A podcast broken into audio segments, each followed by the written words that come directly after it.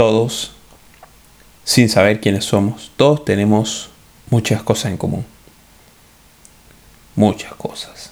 Pero resaltemos el hecho de que tenemos situaciones en nuestra vida, como lo son las crisis, los problemas, o como a mí me gusta llamarlo, las situaciones. Cada una de estas tiene el poder para cambiarnos. Así que quédate un ratico conmigo y no dejes este podcast para después. Recuerda que la salud es primero.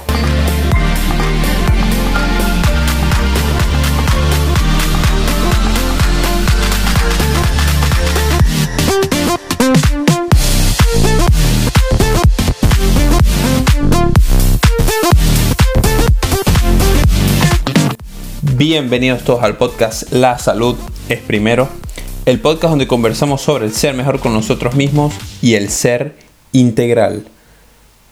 Mi nombre es Elías Salvatierra y estoy aquí para que mejoremos juntos. Capítulo 013 del podcast. Gracias. Seguimos creciendo y avanzando bastante. Avanzamos bastante. Y ahora tenemos invitados en el podcast tenemos un podcast cada semana y vamos aportando más valor a nuestra comunidad. Somos más en el canal de Telegram y bueno, no diré nada ahorita porque no quiero que entremos de lleno en, en ello y quiero que hablemos de nuestro capítulo de hoy, las crisis. Vamos a hablar en profundidad y detalladamente lo que algunas personas creen con respecto a ella. No le demos más vuelta al asunto, vamos allá. No cuenta, pero muchos de los emprendedores, héroes de la historia y deportistas, que al final es lo que buscamos emular acá, que al final es nuestra también es nuestra audiencia y es la comunidad en sí. Ellos han visto su objetivo en la vida. Han descubierto su camino. Resumido en una palabra, han tenido su epifanía luego de una crisis, de alguna pena familiar, algún suceso personal o algo en el ambiente que ellos, eh, algo en el ambiente que ellos están inmersos, ahí pasó algo que, hizo que llevara a esa persona a experimentar y conocer las profundidades de su ser. No sé si lo vas viendo. Creo que aquí hay dos apartados. Acá están las personas, hablando en general, están las personas que han tenido que pasar una situación muy negativa y han navegado en aguas profundas de su personalidad y así descubrir eso que les apasionaba. Y luego, seguido de un acto lleno de valentía, de disciplina total y lleno de determinación, fueron a ellos sin pensarlo y hoy son grandes ejemplos de lo que una crisis puede hacer.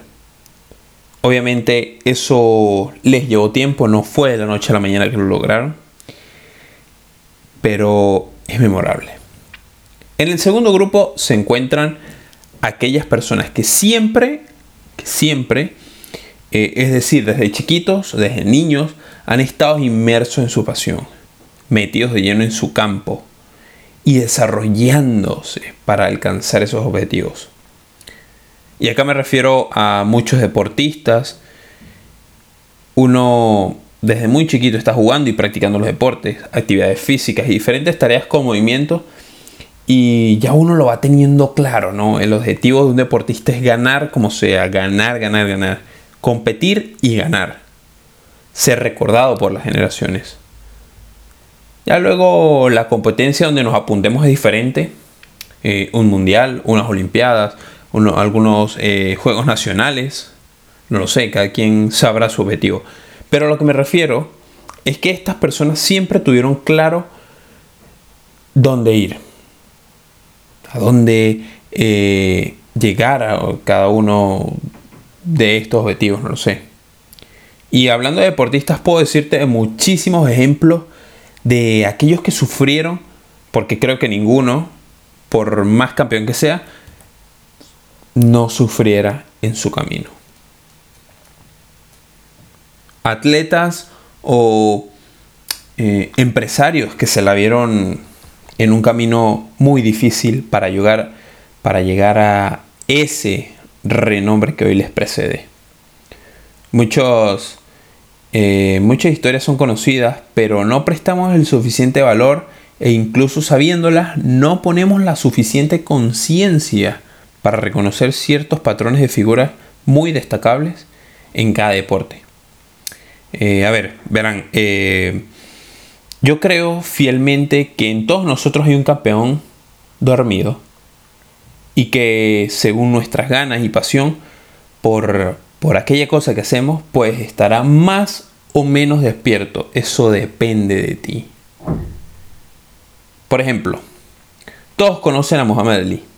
Algunos eh, sabemos su historia, otros saben de sus peleas, otros sus estadísticas, pero pocos sabrán que él consiguió algo más que medallas y títulos. Él entendió el verdadero alcance de su fama y el impacto que causaba eh, entre los más desfavorecidos, digamos.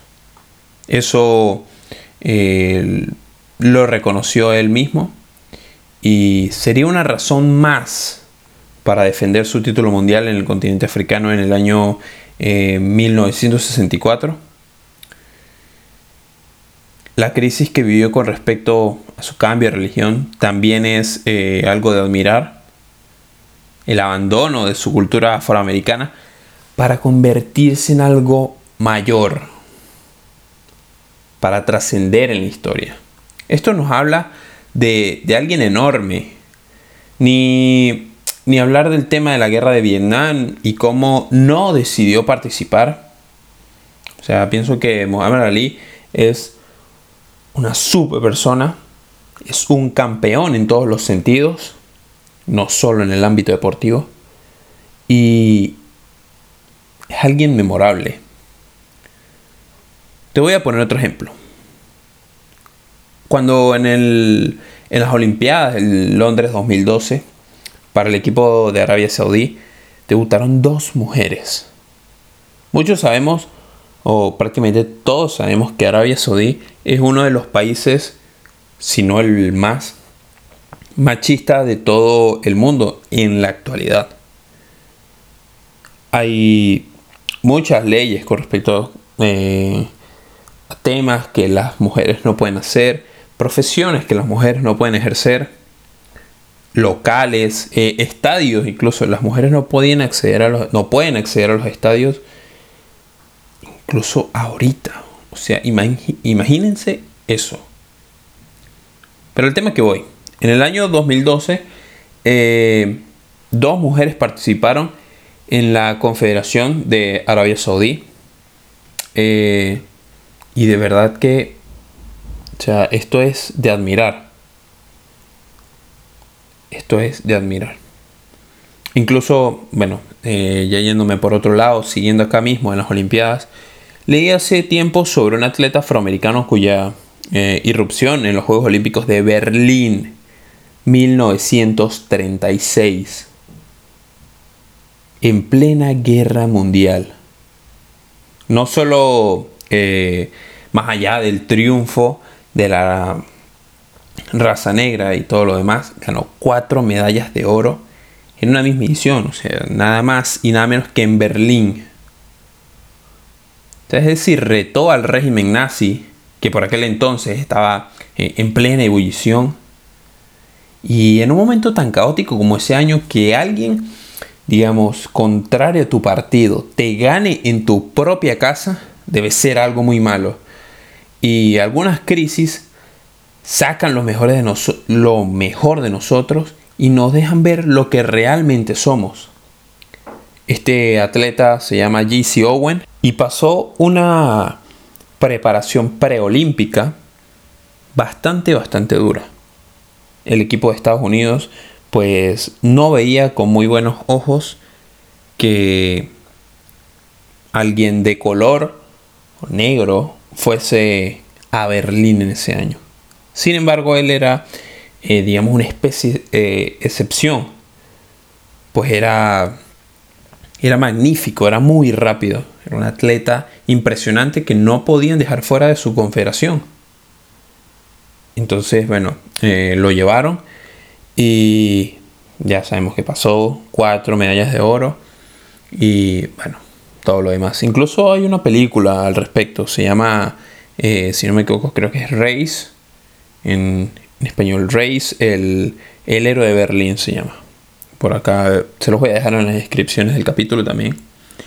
Y bueno, siguiendo con, el, con los grandes ejemplos que, de deportistas que han pasado una crisis y han eh, obtenido esa excelencia, puedo hablarles de Michael Phelps.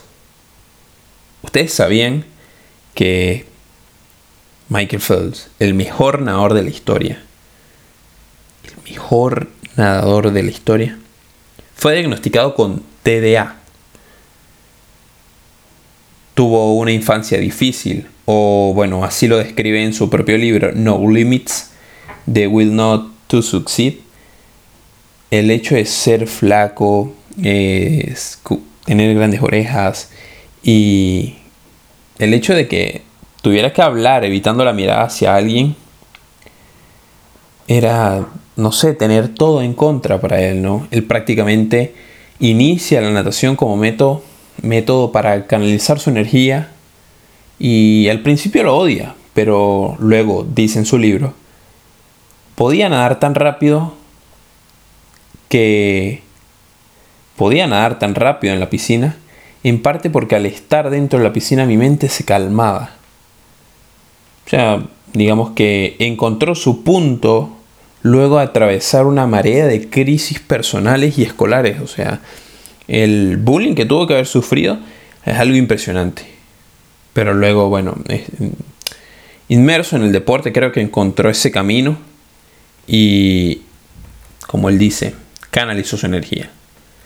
Creo que muchos son los ejemplos e historias, y principalmente estas son las que a mí me inspiran, me, incitan a seguir entrenando, me motivan a pararme cada día, a ir al gym, a estudiar mucho más, pero sobre todo a entender que debemos atravesar mareas, eh, mares embravecidos para encontrar la calma en un puerto bien soleado. qué bien, esa analogía queda bien porque estamos en pleno verano, ¿no? Entonces, bueno, eh, me gusta, me gusta de verdad. A ver, pienso que a veces nos enfrascamos mucho en lo negativo que puede llegar a ser una situación. Y puede que sea muy mala, es verdad, que sea malísima. Mala, horrible. Pero todo depende cómo se evalúe. Y también todo depende de nuestras creencias. A veces vale la pena recalcar que aquello que nos hace crecer y nos hace desarrollarnos son las experiencias dolorosas. Porque no aprendemos de los éxitos, no aprendemos de las victorias. No, nada de eso. Las derrotas, las competencias perdidas, las relaciones fallidas. Todo esto potencia nuestro ser y nos lleva a nuevos niveles. Es increíble. En estas experiencias eh, está nuestro verdadero crecimiento. Y solo tenemos que observar la situación de la manera correcta. Ya para cerrar el punto y, bueno, digamos el capítulo en general, creo que vivimos tiempos duros y digo esto con el mayor positivismo y desde la buena vibra. No me malinterpretes.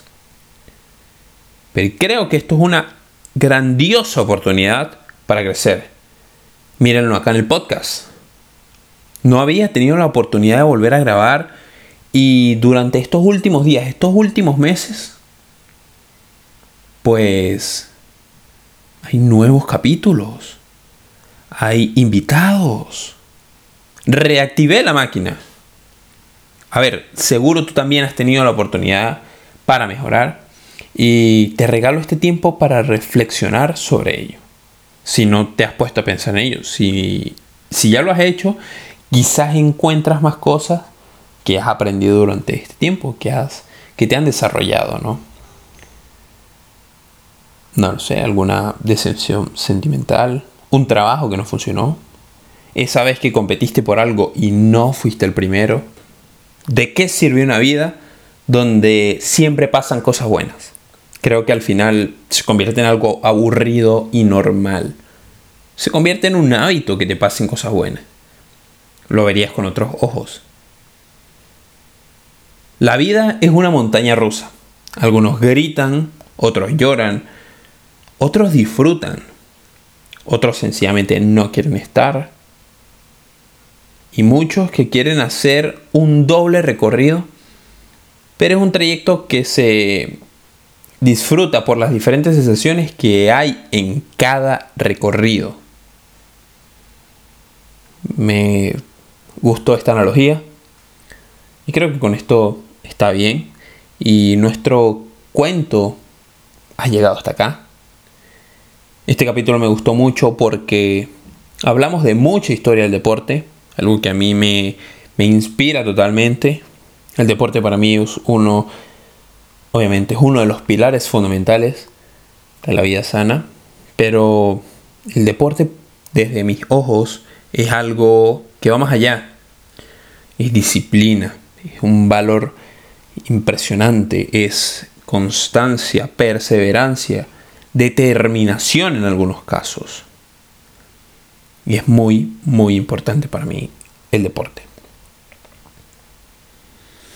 No me iré sin antes darte los tres puntos claves o las tres tareas del capítulo 013 de nuestro podcast La salud es primero.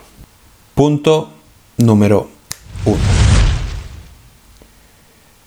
Si quieres llegar a la cima de la montaña, tienes que pasar por los valles y escalar como ninguno otro.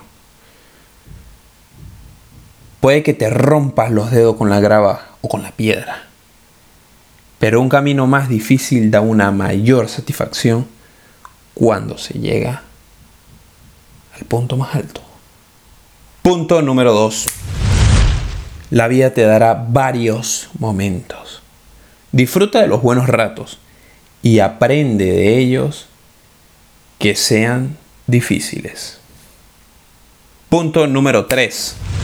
Las grandes figuras de la historia son grandes porque sus crisis fueron mayores.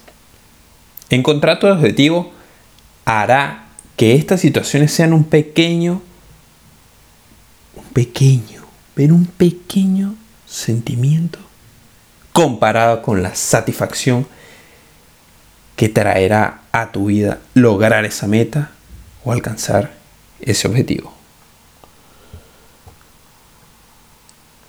Gracias por estar acá conmigo. Estos fueron los tres puntos claves del capítulo 013 de nuestro podcast. Ya para irme, te dejo mis redes sociales. Eh, gracias por seguirnos en arroba 1gifmore, una cuenta only for champs. Gracias, mi público, el mejor, gracias.